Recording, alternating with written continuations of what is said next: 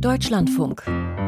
Forschung aktuell. Und bei mir im Studio ist jetzt Michael Stang mit den Nachrichten aus der Wissenschaft. In der ersten Meldung geht es um eine künstliche Intelligenz, die bei der Mülltrennung helfen soll.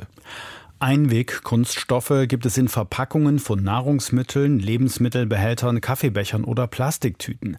Einige dieser Kunststoffe sind kompostierbar. Häufig sehen sie jedoch genauso aus wie herkömmliche Kunststoffe und werden falsch recycelt. Zugleich werden recycelbare Kunststoffe oft mit kompostierbaren verwechselt, was zu verschmutztem Kompost führt.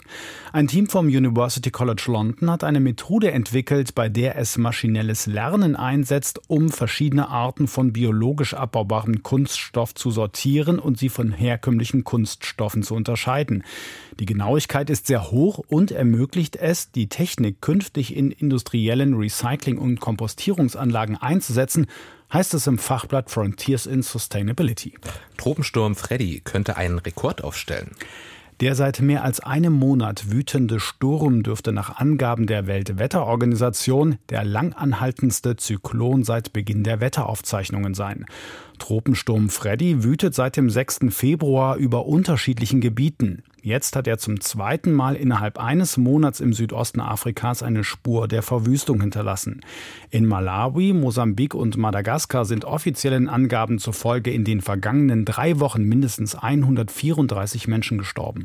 Ein neu entdeckter Asteroid könnte in 23 Jahren auf der Erde einschlagen.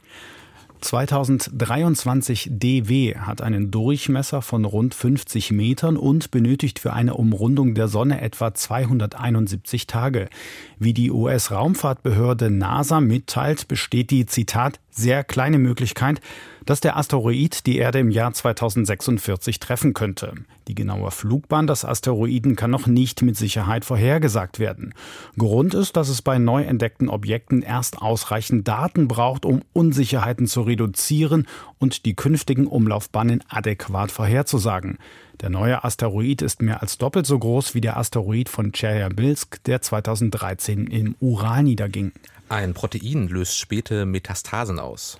Etwa 80 Prozent aller Brustkrebserkrankungen gehen auf einen sogenannten Östrogenrezeptor positiven Brustkrebs zurück.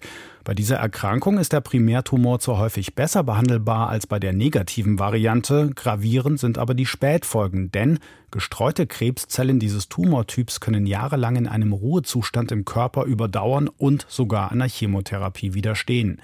Bislang war unklar, warum diese gestreuten Krebszellen oft erst nach Jahren wieder erwachen und Metastasen bilden. Diese Frage konnte nun ein Team vom Institute of Cancer Research in London klären.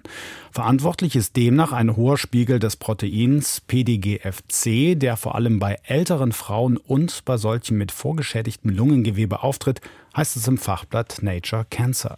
Immer mehr junge Menschen sind abhängig von sozialen Medien.